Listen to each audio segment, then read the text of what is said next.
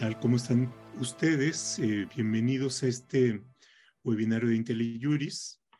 Eh, y un poco para hacer eh, el contexto de este webinario, eh, tuvimos ocasión en sesiones pasadas de analizar el primer proyecto de sentencia que presentó el ministro Luis Manuel Aguilar a propósito de una acción de inconstitucionalidad que se presentó ante la Corte, como ustedes saben, eh, por una serie de razones. Eh, eh, el ministro retiró su proyecto de sentencia y tenemos ahora un nuevo proyecto.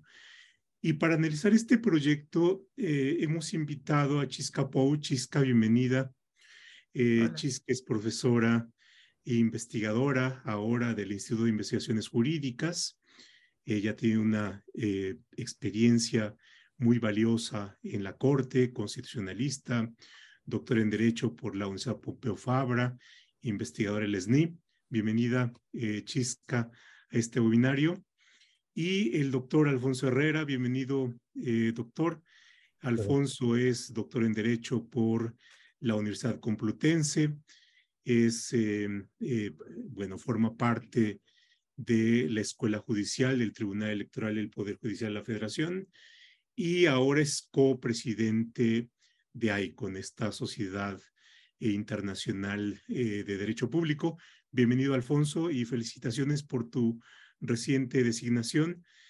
Y bueno, pues son dos especialistas que nos eh, ayudarán y canalizarán con nosotros este nuevo proyecto de sentencia, cuáles son los problemas de constitucionalidad que eh, presenta y, por supuesto, también de convencionalidad.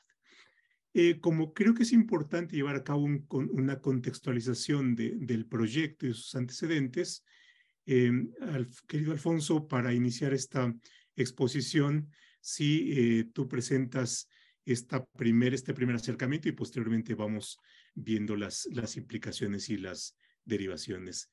Muchas gracias nuevamente por, por estar aquí con nosotros.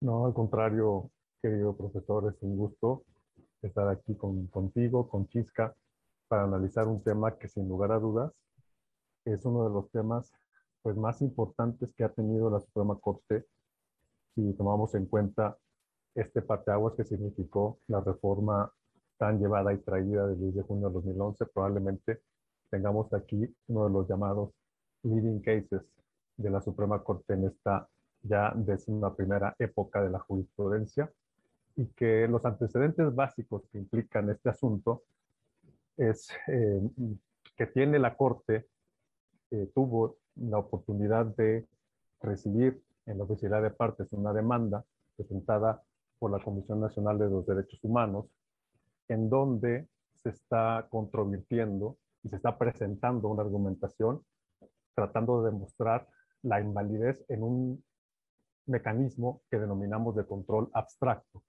que es precisamente una acción de inconstitucionalidad prevista en el artículo 105, fracción primera de nuestra Constitución. Lo que implica este control abstracto es el análisis que tiene que hacer la Suprema Corte a través de un, de un método de comparación normativa. Es una suerte de escrutinio de compatibilidad lógica entre textos, lo que denominamos en la figura de la interpretación jurídica como una antinomia entre una ley secundaria y en este caso una ley suprema, como lo es,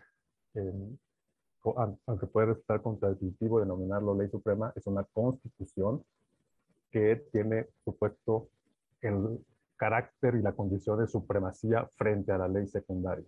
Las dos normas que se impugnan en este control abstracto es el Código Nacional de los Procedimientos Penales, eh, en uno de los artículos y fracciones e incisos, y otro más de la Ley de Seguridad Nacional, en donde se está previendo la figura y conductas que, que configuran precisamente una prisión preventiva oficiosa ordenada por estos ordenamientos legales.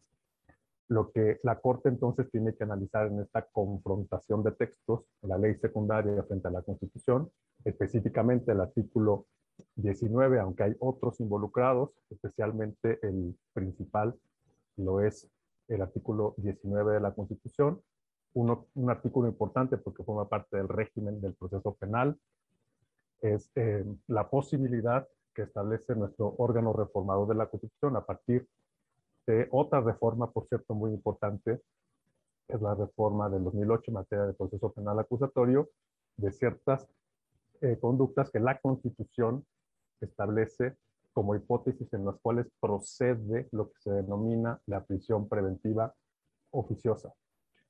Esta figura entonces que está construida desde la Constitución está siendo comparada en ese control abstracto con las conductas que el legislador secundario configuró a través de esta habilitación constitucional que le concede el artículo 19 al legislador, conductas que en específico el legislador secundario considera que eh, son causa de, de procedencia, causa de procedencia de una prisión preventiva oficiosa. ¿Cuáles son esas conductas que tiene que analizar la Corte y que tiene que contrastar primero con el derecho y después con la restricción como un sistema interpretativo en la Constitución?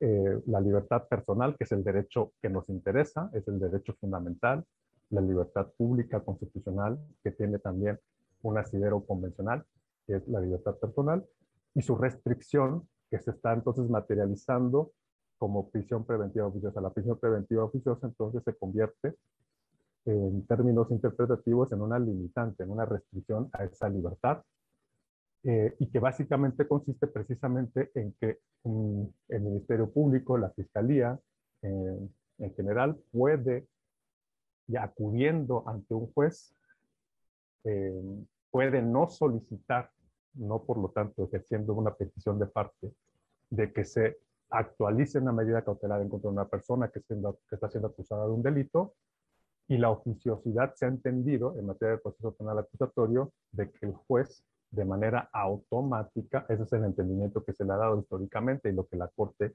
analizó en este primer proyecto, eh, el, el, juez tiene que entonces decretar esa medida cautelar en contra de esta persona sin justificación alguna y por lo tanto con un sentido de automaticidad en contra de la persona. ¿Cuáles son entonces las conductas que el legislador previó en el Código Nacional y en la Ley de Seguridad Nacional que, en las que procede la prisión preventiva? Son el contrabando, dice eh, el Código, y su equiparable, un conjunto de términos legales que utiliza para calificar el contrabando. En segundo lugar, la defraudación fiscal y su equiparable. En tercer lugar, una conducta más compleja con un, conjunto de acciones que está previendo el, legislador, la expedición, la venta, la enajenación, la compra o adquisición de comprobantes fiscales que amparen operaciones inexistentes, falsas o actos jurídicos simulados. Hasta ahí lo voy a dejar porque el, es más complejo. Y, y el artículo quinto de la Ley de Seguridad Nacional complementa este régimen de restricciones a nivel legal materializadas en la prisión preventiva oficiosa, diciendo lo siguiente, para los efectos de la ley, son amenazas a la seguridad nacional, fracción decimotercera, actos ilícitos en contra del fisco federal. El régimen entonces que, está siendo analizado por la Corte desde el primer proyecto es este. Si ciertos delitos con connotaciones fiscales, por lo tanto, que tienen un impacto económico contra el Estado recaudador son susceptibles de una prisión preventiva oficiosa. Este es el tema que está planteándose en términos de control de validez que tiene que realizar la Corte y que tiene que comparar entonces si estas conductas establecidas por el legislador a nivel de ley secundaria en estos dos ordenamientos son compatibles o no con lo que establece la Constitución. Y el gran dilema es que la Constitución sí prevé la prisión preventiva oficiosa en una norma suprema, habilitando al legislador, además, a que, lo, a que defina conductas en el ámbito de la seguridad nacional para establecer eh, la posibilidad, por lo tanto, la habilitación también de que las personas puedan sufrir prisión preventiva oficiosa con estas hipótesis me quedaría en esta primera intervención ahí como antecedente, digamos, contexto federal normativo que está planteándose en este caso. Muy bien, muchísimas eh, gracias, Alfonso. Pasamos entonces ahora a la discusión que plantea el, el nuevo eh, proyecto de sentencia. Chisca, adelante. Sí, eh, bueno, como, como sabéis, hace, eh, pues en, en, septiembre se discutió un, creo que era septiembre, octubre, ya no me acuerdo, septiembre, ¿no?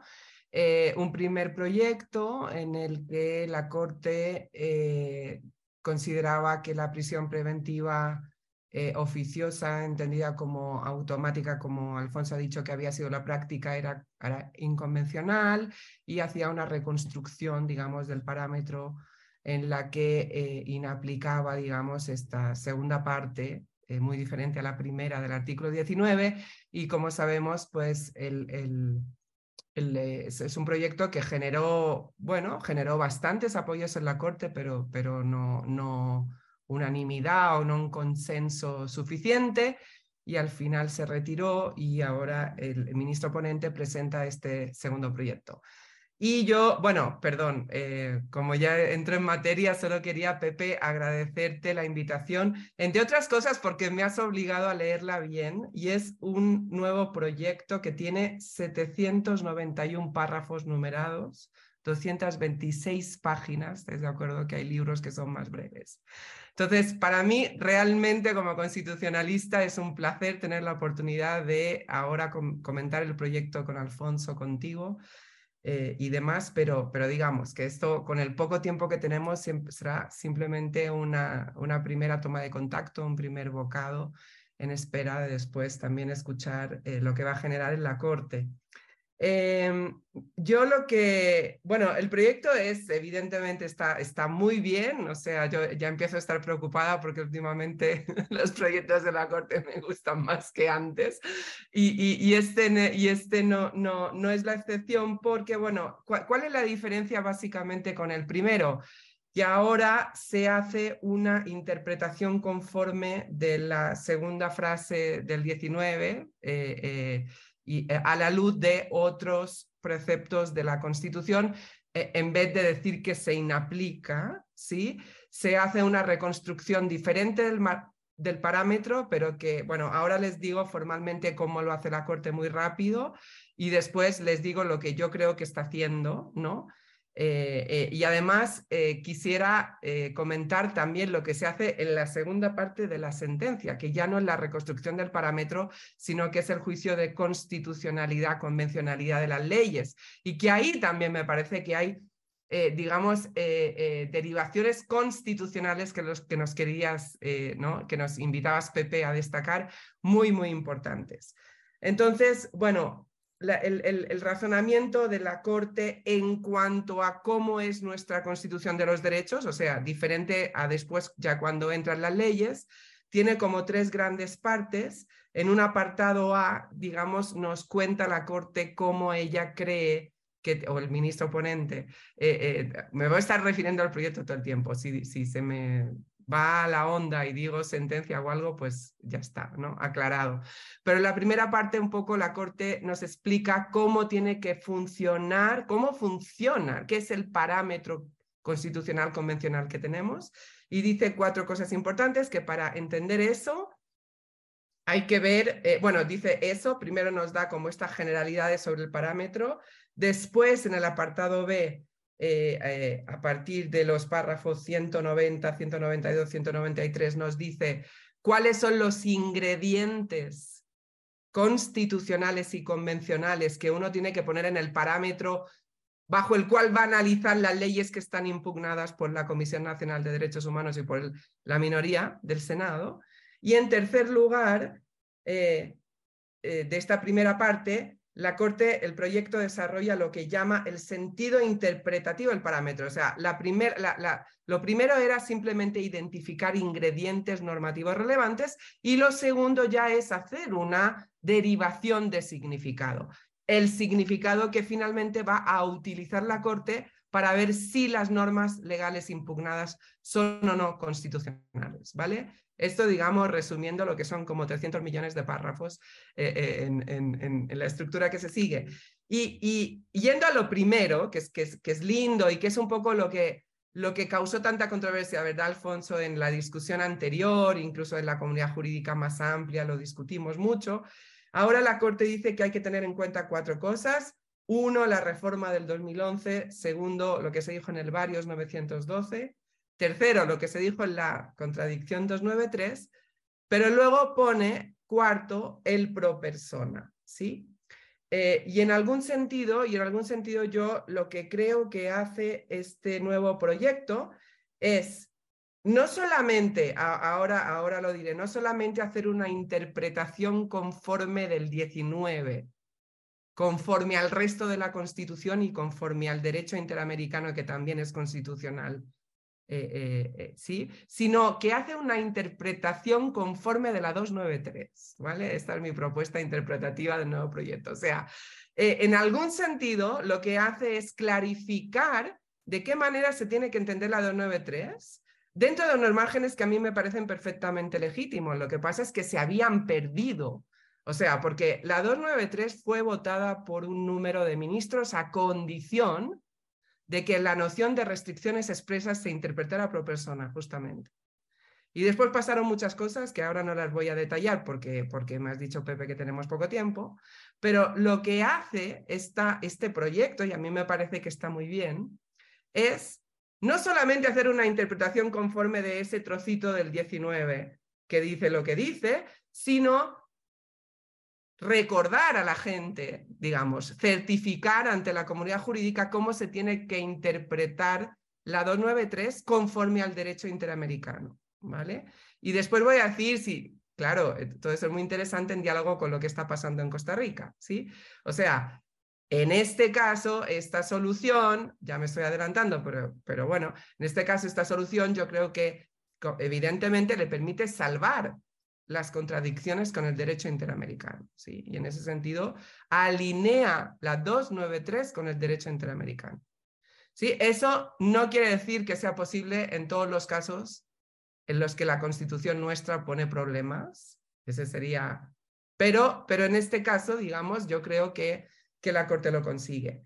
Entonces, sí, entonces un poco es este asunto. El pro persona se usa en estas dos facetas Em, y después lo que hace la Corte, habiendo dicho cómo funciona la Constitución de los Derechos y, el, y, el, y, cómo el pro persona actúa sobre las restricciones y demás, eh, enuncia cuáles son los ingredientes que encuentra relevantes dentro de la Constitución de los Derechos y ahí, eh, y ahí habla de libertad personal, presunción de inocencia, deber de motivación reforzada de ciertos actos y control judicial previo de las cautelares.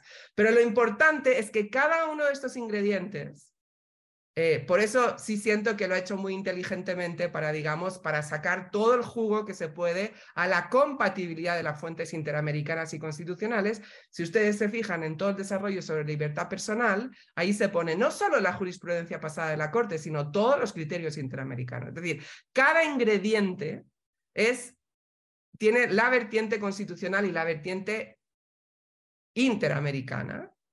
Y digamos, y, así, digamos, queda cubierta, eh, eh, em, digamos, queda, queda armonizada, quedan armonizadas las fuentes aplicables al caso, para después, 100 párrafos después, es decir, a partir de 2.49, que de nuevo, el otro día, al otro día me invitaron a, este, Javier Martín y Jimena me invitaron a, a comentar también una contradicción de tesis y yo, y yo recriminé la, la longitud y, lo sigo haciendo porque, porque creo que hay algo como que, que impide el acceso de, de o sea, entiendo que se sienten obligados a motivar recontra súper bien algo que, como ha dicho Alfonso, pues va a ser un leading case, pero es un poco demasiado. Pero bueno, 100 párrafos después, 250, después 265, 262, ya hace la interpretación conforme de la constitución oficiosa, de la, de la prisión preventiva oficiosa, y ahí dice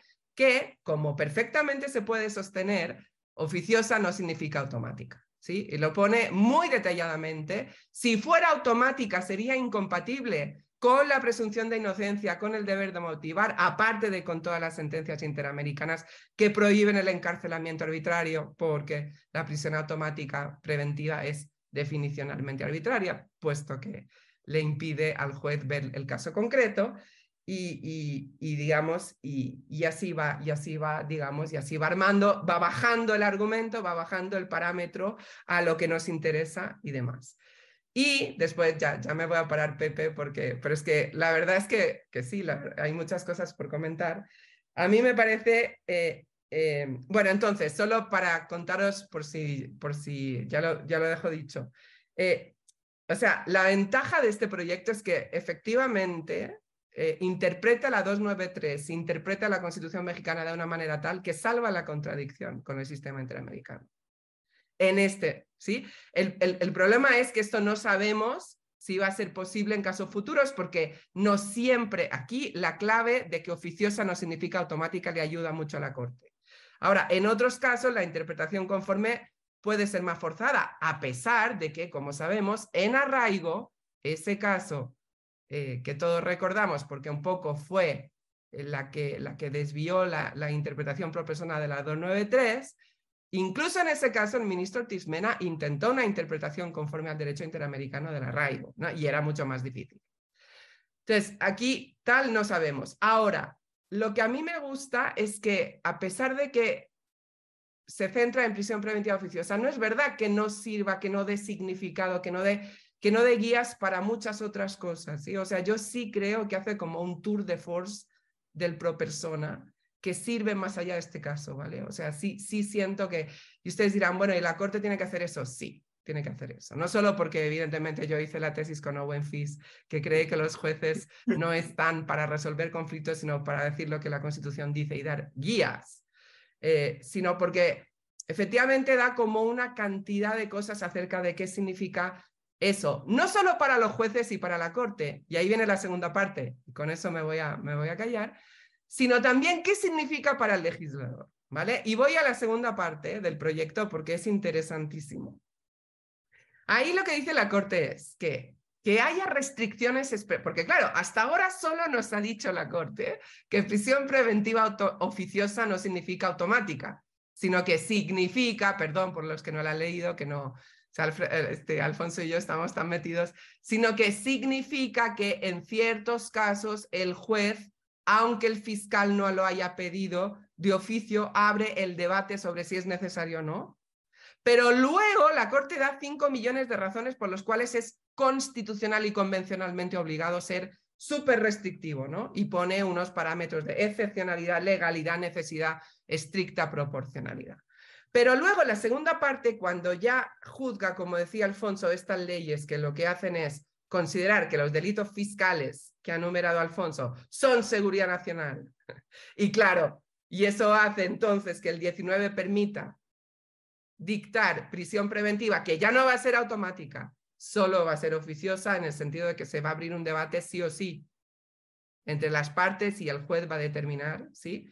Pero lo que dice la segunda parte del proyecto que me encantó es, vale, pero esto, si le queremos llamar, que le llama al proyecto las restricciones expresas, tipo lo del 19 interpretado como hemos dicho que se interpreta, solo le dan, y ahí, ahí bueno, sí voy a criticar porque dice, eh, eh, solo le dan asidero constitucional al legislador para decir ciertas cosas. Yo hubiera dicho técnicamente, más claramente, le dan competencia, pero como sabemos, para que una ley sea constitucional o para que cualquier norma, que estamos con un administrativista, pero bueno, es todavía más importante en constitucional, no basta que la autoridad sea competente, sino que además tiene que respetar el procedimiento prescrito y tiene que respetar los límites sustantivos.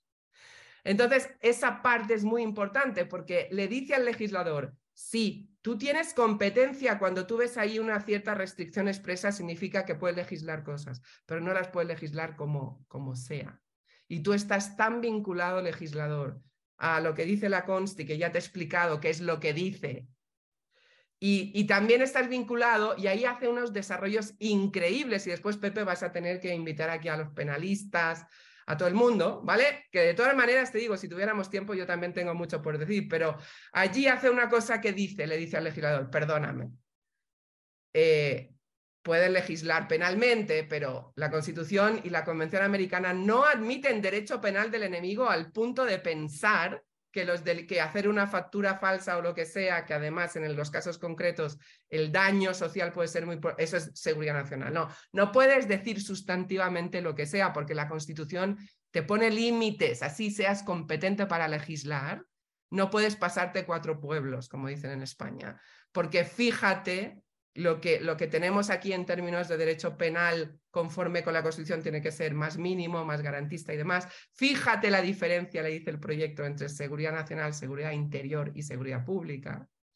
Fíjate, eh, ¿qué más le dice? Fíjate, em, hace otra distinción.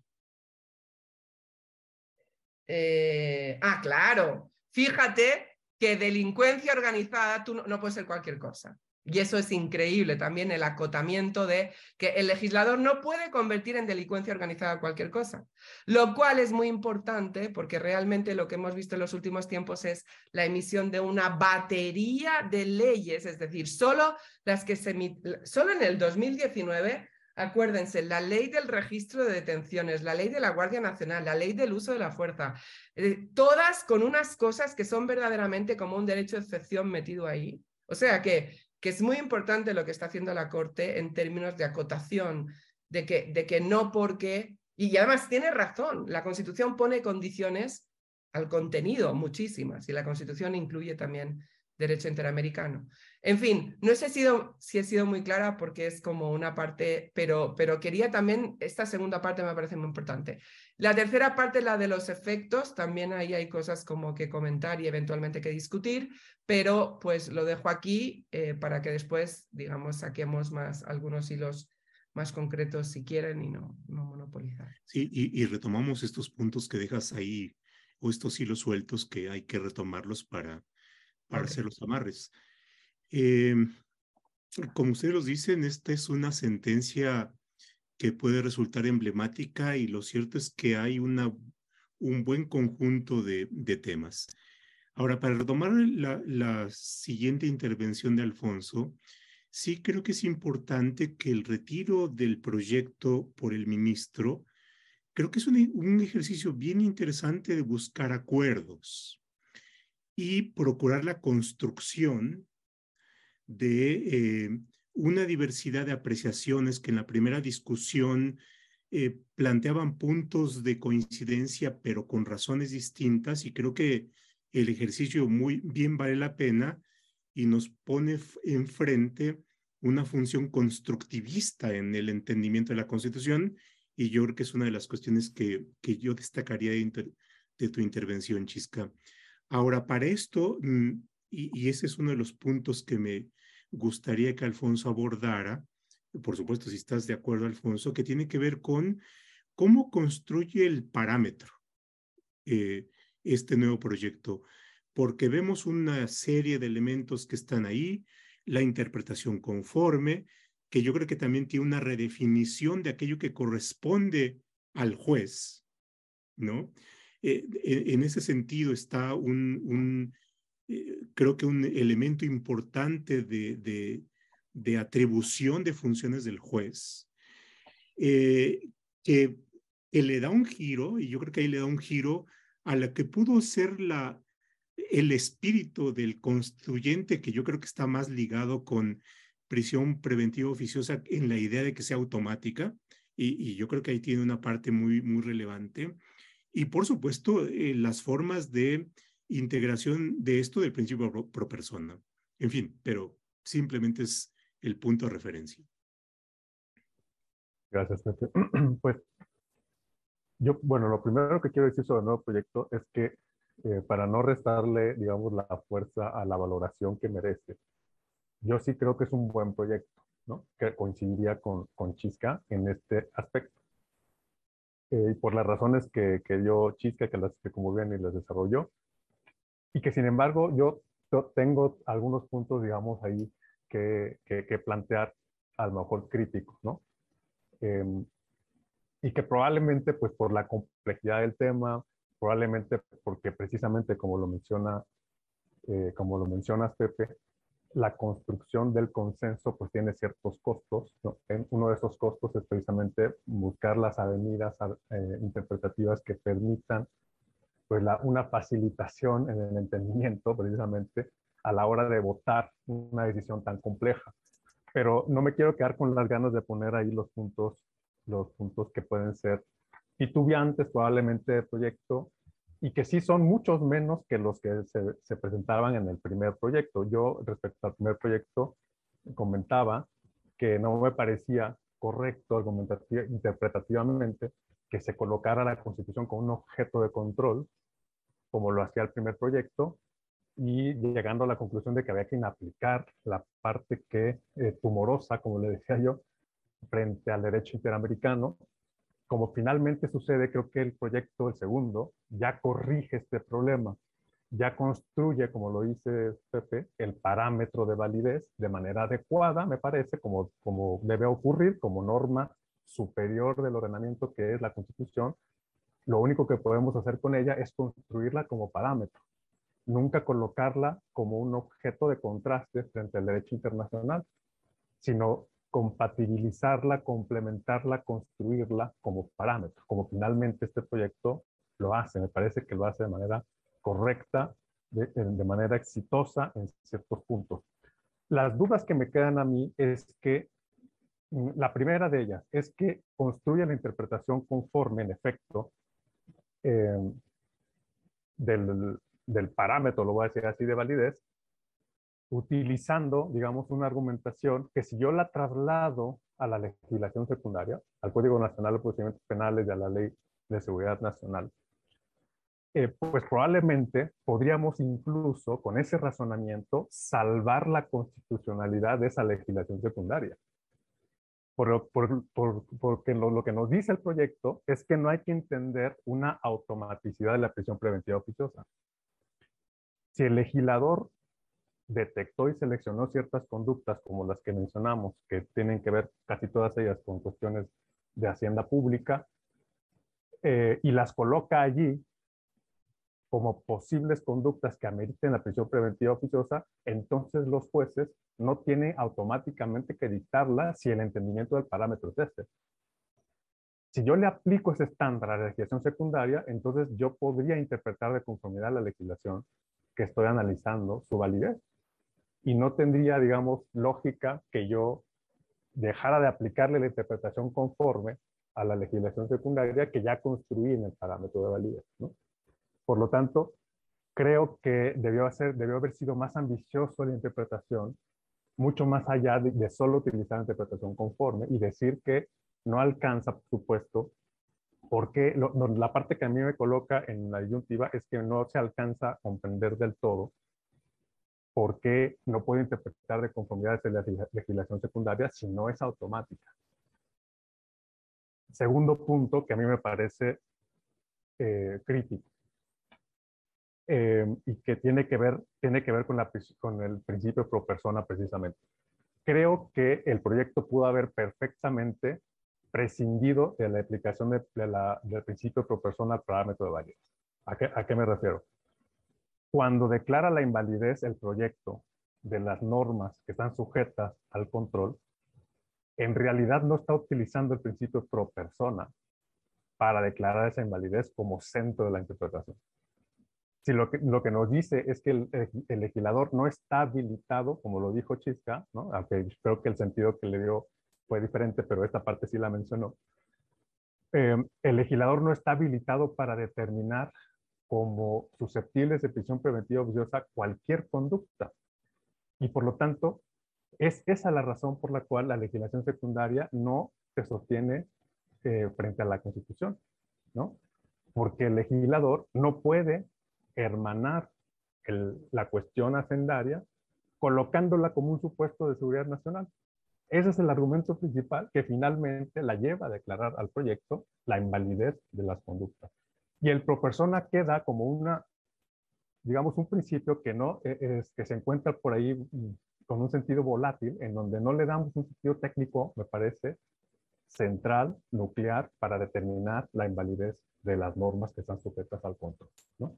Eh, soy consciente de, lo que, de que lo que estoy diciendo son como minucias técnicas probablemente, pero lo que nos preocupa con un escenario cuando se construye de esta manera es, precisamente la construcción futura de las decisiones que puedan venir cuando nos enfrentemos a un espectro de análisis similar. ¿no? Esto es, eh, cuando tengamos que en efecto mm, colocarnos en el entendimiento del pro persona y volver a, a, tener que hacer un ejercicio de control como este. ¿no? Creo que el pro persona aquí no queda del todo claro cómo tiene entonces un sentido fuerte para poder entenderlo como, una, como un, argumento que me permita, en efecto, nuclearmente utilizarlo para determinar la invalidez, porque, insisto, finalmente el proyecto lo que hace es centrarse en otro argumento, ¿no? Es decir, pudo haber prescindido entonces de pro persona, pudo haber prescindido de, haber, de interpretar la prisión preventiva oficiosa como no automática, y al final decir lo mismo, es decir, que las normas no son constitucionales porque el legislador no está habilitado para construir conductas, eh, digamos, de manera amplia. Y porque, ese, y porque finalmente eh, las, los delitos, los delitos fiscales no pueden ser, me parece que ahí está el corazón del proyecto desde mi punto de vista, porque los delitos fiscales no pueden ser nunca considerados ¿no? como cuestiones que tengan que estar relacionadas con la seguridad nacional. Ahí está el argumento de la inconstitucionalidad y por lo tanto, pues también el derecho interamericano, si bien es cierto que se menciona al principio, finalmente, pues tampoco tiene nada que decir al respecto, ¿no? Por eso decía yo que se puede haber prescindido de estos grandes puntos que son los que nos eh, a nivel constitucional nos interesan mucho, que tengan, digamos, una construcción sólida hacia el futuro y finalmente quedan, digamos, en, una cuestión que probablemente eh, no está del todo contundentemente construida, pero bueno, es una lectura que, que, finalmente yo le doy al proyecto que probablemente salga a la luz ahora que, que tenga que debatirse y votarse nuevamente. Eh, gracias, Alfonso. Chisca, dejaste algunos hilos sueltos en tu primera intervención y son hilos como para seguir tejiendo el argumento, ¿no? Eh, uno de ellos que me llamó poderosamente la atención tiene que ver con esta eh, serie de consideraciones sobre la excepcionalidad y aquello que se considere como de seguridad nacional tiende hacia excepcionalidad. Eh, y, ahí yo creo que tiene un, un, gran valor en los casos que pueden venir, en donde la consideración de seguridad nacional va, tiene un punto central en esto. Pero más allá de lo que me interesa, sí me gustaría que, que siguieras eh, tejiendo ahí con los cabos sueltos que, que dejaste. Sí, o quizá puedo reaccionar a lo de Alfonso, que me pareció súper interesante. Em, sí, eh, yo estoy de acuerdo que el pro persona no se usa para declarar las normas, pero se usa solo para integrar el parámetro. Y tú dices, eh, efectivamente, o sea, directamente depende de otras cosas, pero no, no, estoy segura de que hubiera podido prescindir, entre otras cosas porque la Comisión Nacional de Derechos Humanos lo había planteado, pero no, no solo por una cuestión formal, sino porque sí siento que eh, analizar qué significa el 19 eh, es justo necesario para saber el alcance normativo de, de lo que está bajo Júdice. ¿Sí? O sea, o sea, estoy de acuerdo contigo que el pro persona al final no sirve para declarar inconstitucional directamente, pero eh, digamos que, pero tampoco sirve por lo mismo la interpretación conforme no hubiera salvado las leyes. Porque como tú dices, no se pueden salvar porque resulta que lo que contradicen son otras cosas. O sea que la interpretación conforme no salva las leyes, anyway. Y tú dices, bueno, entonces se hubiera podido prescindir de ella. Pero yo creo que para dimensionar lo que estaban haciendo estas leyes, que es ¿no? extender el ámbito, para entender el efecto normativo, sí que necesitabas tener claro el parámetro, ¿sí? Pero es muy interesante, es muy interesante eso. Y además yo creo que en este punto, haber, haber no entrado esta cuestión, eh, sí hubiera sido un, minimalismo con muchos problemas, ¿no? Entonces, pero bueno, muy, muy, muy interesante eh, muy interesante eh, pensar, pensar esto. ¿vale? Em, y eh, sí, y de nuevo también, o sea, el segundo punto que me encanta que, que estemos justo Acuérdate, Alfonso, que en la anterior discusión a mí lo que me parecía era, pero entiendo, la mayoría de personas pensaban como tú, que la Corte estaba convirtiendo en objeto de control la Constitución. Para mí no era eso, para mí era un ejercicio también constructivista, sistemático, solo que diferente al que hace ahora. Eh, y que para mí no era tan eh, descabellado eh, en parte porque nos manejamos con lógicas de inaplicación a muchos niveles cuando tenemos constitucionalismo multinivel y quizá mi familiaridad con el sistema de la Unión Europea, en donde los jueces pueden inaplicar y no pasa nada y eso no invalida las constituciones y demás. Entonces, eh, quizá yo sí considero que era una, una herramienta legítima con sus problemas, con sus no problemas, pero, pero en, o sea, lo que siento es que efectivamente yo como, como tú coincido, esta reconstrucción que hace ahora del parámetro, que a mí sí me parece que está bien, que la un poco más, más allá, eh, creo que va a generar muchos más consensos.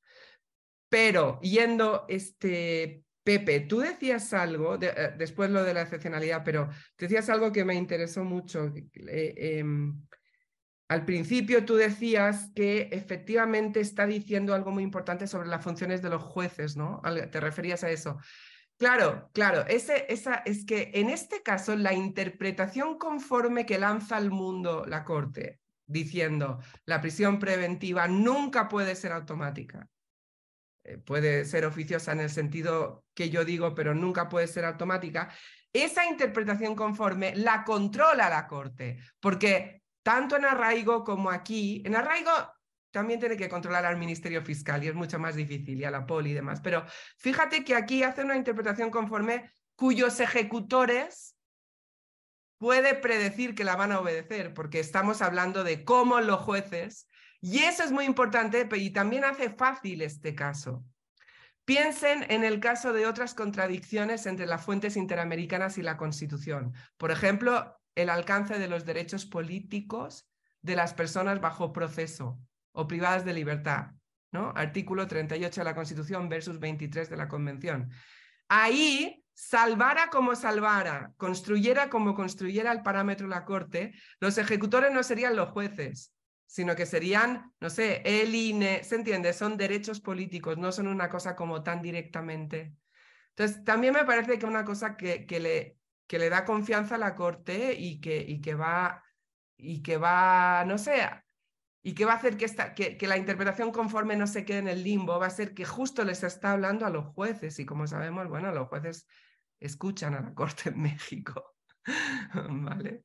Em, pero bueno, eh, a, mí, a mí en general, a mí todo ese mensaje de excepcionalidad, todo ese mensaje eh, em, a ver, es que a mí me parece muy necesario todo eso, porque es todo eso, Pepe, es una reivindicación de una parte de la Constitución frente a la otra, ¿sí? O sea, en los hechos, en los hechos, los poderes públicos hacen prevalecer esas partes de la Constitución que, que, que, que en el fondo, digamos, son como un socavamiento de, de los cimientos de una Constitución liberal, democrática, social y demás.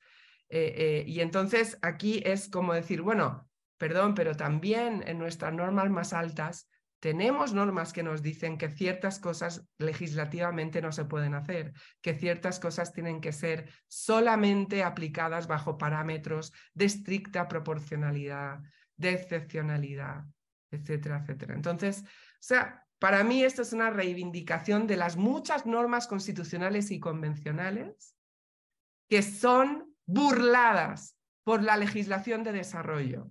¿sí? Y tristemente, solo podemos reivindicar esa parte. Pensemos en la Constitución como Dr. Jekyll en Mr. Hyde. La verdad es que legislativamente el legislador hace prevalecer Mr. Hyde todo el tiempo, o sea, no, no últimamente, porque evidentemente muchas cosas están desde Calderón, en fin, y el proyecto también es muy claro, ¿eh? no, no estoy pero bueno, últimamente tenemos como una especie de sobredosis, ¿no? En el 2019 tuvimos un poco de sobredosis.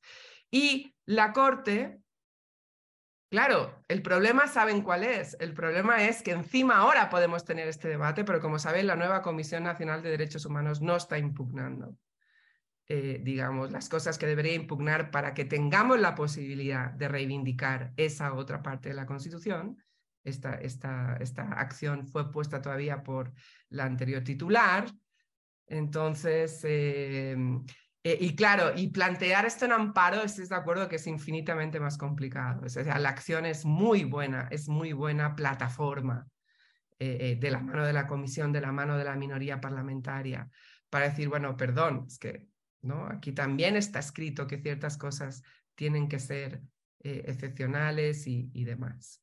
Y que, que, yo creo que además es la parte que define en algún sentido el etos global de la Constitución eh, después del 2011, que no fue una reforma normal, sino que fue como una reforma efectivamente plus. ¿no?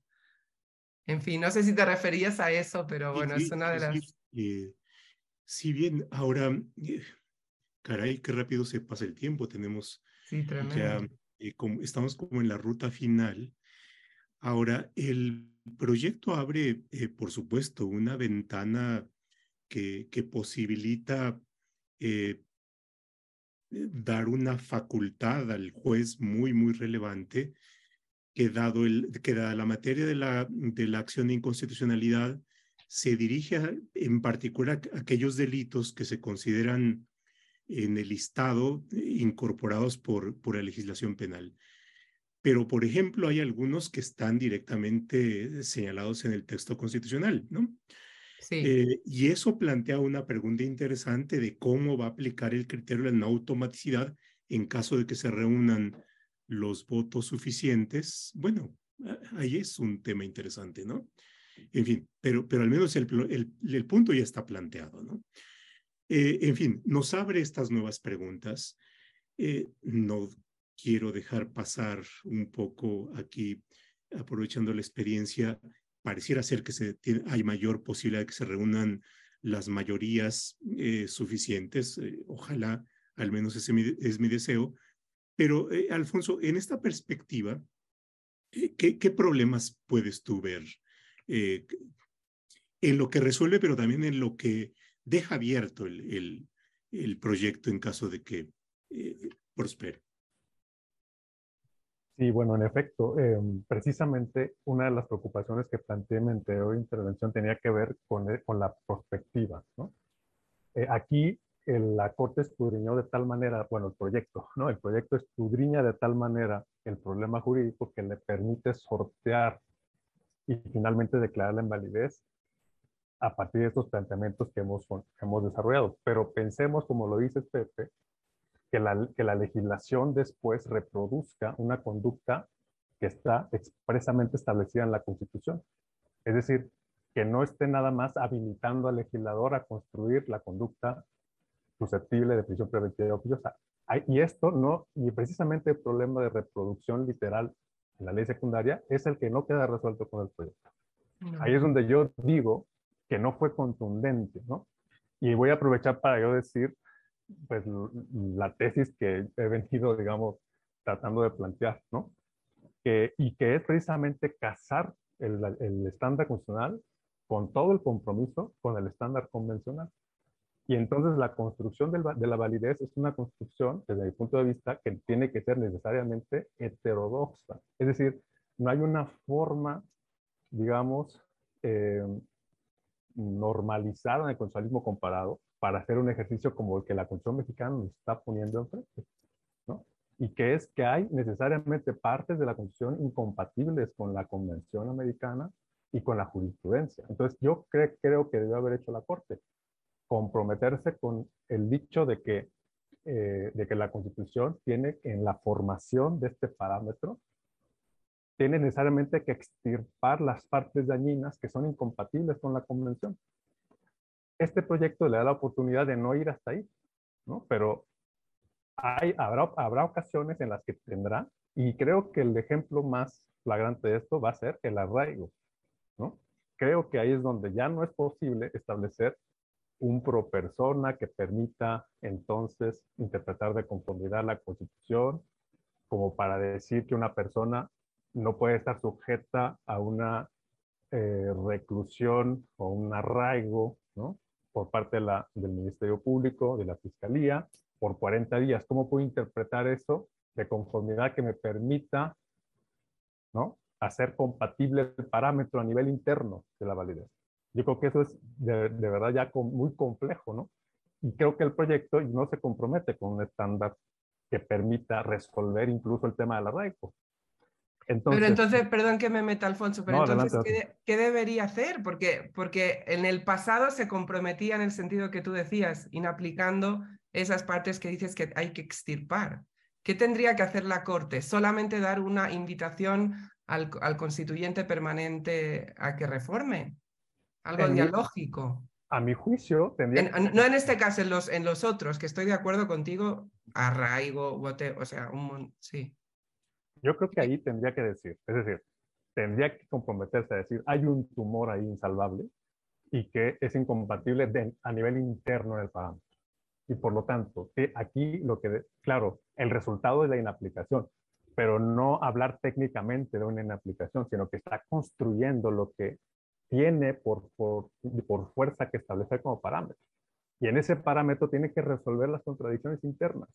Por lo tanto, en esa resolución de contradicción interna, pues tiene que extirpar el tumor y decir, el arraigo simple y sencillamente no es compatible con la convención y por lo tanto, pero eso, digamos, me está llevando a mí construir un parámetro que permita la libertad personal en los términos en los que dice la jurisprudencia interamericana. Y el, el, elemento de refuerzo para mí importante es si es que la Corte diga en esta construcción heterodoxa que digo que tiene que hacer. Si yo avalo que la Constitución se, lleve a todos los efectos en materia de arraigo, condeno al Estado mexicano a nivel interno a que venga una sentencia que decrete la responsabilidad internacional del Estado mexicano. Y eso tiene que ser un argumento jurídico. Es decir, traer el derecho internacional, la Corte convertirse en un agente de interpretación del derecho internacional, decir que está obligado por el convenio de Viena de los derechos de los tratados, decir que hay un compromiso del Estado mexicano, decir que la consecuencia tendrá necesariamente, si lo resuelve de otra manera, la condena, y eso tiene que ser un argumento, ¿no? Eh, y establecerlo en la sentencia y decir, entonces yo no voy a aplicar el arraigo, ¿no? En esos términos, porque esto nos llevaría a que el Estado mexicano sea indefectiblemente condenado por una corte que tiene un caso, además, en este momento, en la mesa de discusión y de debate y está a punto de emitir una sentencia. Esto creo que es otro argumento jurídico.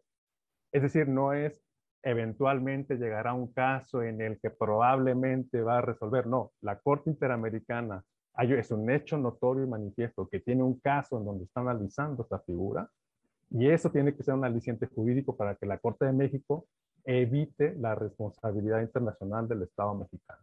Y ahí es donde yo digo, volviendo a este proyecto de la prisión preventiva preciosa, que la Corte debió haber dicho eso. Y, y debió haber establecido de una vez por todas, digamos, que hay que evitar el compromiso, romper el compromiso interamericano y decir que simple y sencillamente la construcción del bloque, esa parte no podrá tener efecto. Eh, claro, por eso dije, es una construcción heterodoxa de un parámetro de validez. Eso no lo podemos ver, digamos, en, los, en las soluciones comparadas de manera habitual. Es algo extraño, lo voy a decir así, pero es lo que, a lo que nos, eh, digamos, es la realidad jurídica que tenemos y por lo tanto creo que eso debe haber sido una solución más completa. Pero bueno, ya escucharé a Chisca a ver qué, qué, opina de esto. Chisca. No, no, eh, este, o sea, es, es, mucho más maximalista de lo que me parecía cuando tú estabas en contra en aplicación, esto es sin aplicación al cuadrado. Eh, eh, lo, que siento es que hay que dejar eh, simplemente, o sea, yo, yo estoy muy de acuerdo en que hay que explorar esa posibilidad, o sea, ¿qué pasaría si la Corte no hace equilibrios? O sea, yo creo que en este caso puede hacer el equilibrio que hace, pero como yo misma coincido contigo, para otros casos no va a servir, pero eso ya no sé si ahora se lo tiene que chutar ahora. Y, que, y cómo ¿Y a qué llevaría? O sea, como solución de fondo, Alfonso, lo que creo es que hay que dejar eh, espacio para que la Constitución pueda ser más beneficiosa que el derecho interamericano. No sé, sería interesante eso, ¿estás de acuerdo? Que nos, de pronto algunas veces, aunque haya contradicción, no adoptar el, el criterio formal de que para que no nos condenen, voy a aplicar el derecho interamericano. Yo diría, voy a aplicar el derecho interamericano si es mejor que el constitucional. O sea, la fuente es interamericana, todo es derecho constitucional, todos son, pero voy a aplicar las fuentes externas siempre y cuando, pero supongo que tú también lo aceptarías, porque además el derecho interamericano tiene un pro persona dentro y dice nada en esta convención va a impedir la aplicación de normas eh, internas más favorables. Con lo cual yo creo que hay que construir no el criterio por obedecer a Costa Rica, sino por hacer prevalecer a Costa Rica cuando, cuando, cuando los criterios son más protectores de derechos. Ahora, no sé, ¿estás de acuerdo que tu escenario también nos lleva como una especie de cosa que no sabemos qué va a pasar, ¿no? O sea, imagínate aquí eh, cómo reaccionarían los, el sistema político constitucional a esa otra sentencia, ¿no? Que mucho más tajante, mucho más eh, seguro, o sea, podría ser que reaccionaran, bueno, es igual, no quiero dar ideas ni en webinario, que, que, serían jurídicamente posibles, o sea que no. bueno, en fin, increíble, increíble los diferentes escenarios, ¿no? Pepe también, o sea, vaya que sí. Vaya que sí. Eh, ahí Gema a, dice, peligroso que quede ese razonamiento en el lobiter, pero la verdad, Gema, si nos das algún poco más de abundamiento, porque no me queda claro. Eh, hemos hablado de varias cosas y varias cosas pueden quedar en el lobiter, pero, pero bueno, si nos ayudas a precisar tu, tu pregunta, nos ayudaría para eh, reaccionar en algo en los minutos que nos restan. Bueno, Alfonso, eh, algunas cosas ya en, en, la idea de ir cerrando esta, esta charla. Eh, bueno, sí, eh, que bueno, ahí... Pues, ahí nos, nos, dice Gema, dice, justo el desarrollo del, de la aplicación del ah. ProPersona, hmm. que, que, es el, uno de los que abordaste tú, Alfonso.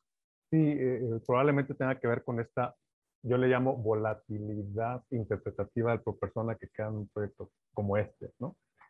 Pero yo quería plantear, además, reaccionar un poquito a lo que decía Chica. Creo que la solución que, planteo, que planteé yo, em, digamos que la estaría planteando en el sentido de que nos generaría una mayor seguridad jurídica, me parece, porque hay ciertos estándares infranqueables en el sistema interamericano y que no necesitamos, digamos, eh, no nos lleva a, márgenes muy amplios de interpretación. Hay un, eh, el halo de incertidumbre es menor si decimos que el propersona va a aplicarse en su momento por quien llegue a integrar la corte.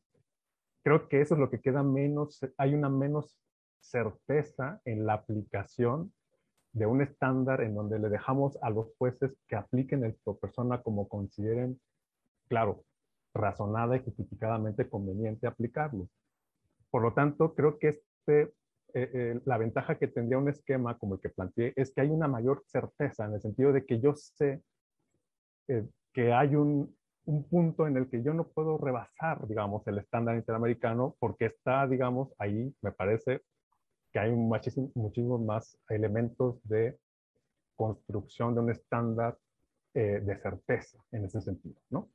Eh, por eso, digamos, que no me decanto tanto por la idea de que los jueces puedan decidir cuándo aplicar por persona, qué es más beneficioso o no, conociendo, pues claro, la complejidad del derecho constitucional, etcétera.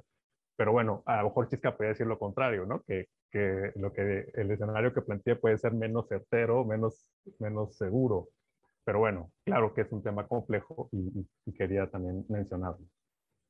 Sí, y para cerrar la refutación de Chisca. Para... no, no, no, es que eh, estamos explorando juntos. Claro. No, no, no, no, justo, justo. Es, eh, eh, sí, efectivamente lo que hay que medir es em, qué, tipo de señal hay que dar, qué, tan potente tiene que ser, qué, tan, qué, tan, qué tan potente tiene que ser para que sea políticamente viable para la Corte darla y que al mismo tiempo esté fundada. Es decir, yo, yo evidentemente, yo solamente me parece bien el equilibrio de esta vez porque creo que es jurídicamente viable, ¿sí? Pero, pero sí, pero no, no, no resuelve... Eh, no, resuelve, no resuelve todo, pero, pero creo que, que, digamos que da suficientes señales aplicativas para, para que, me para que esté, no sé, satisfecha.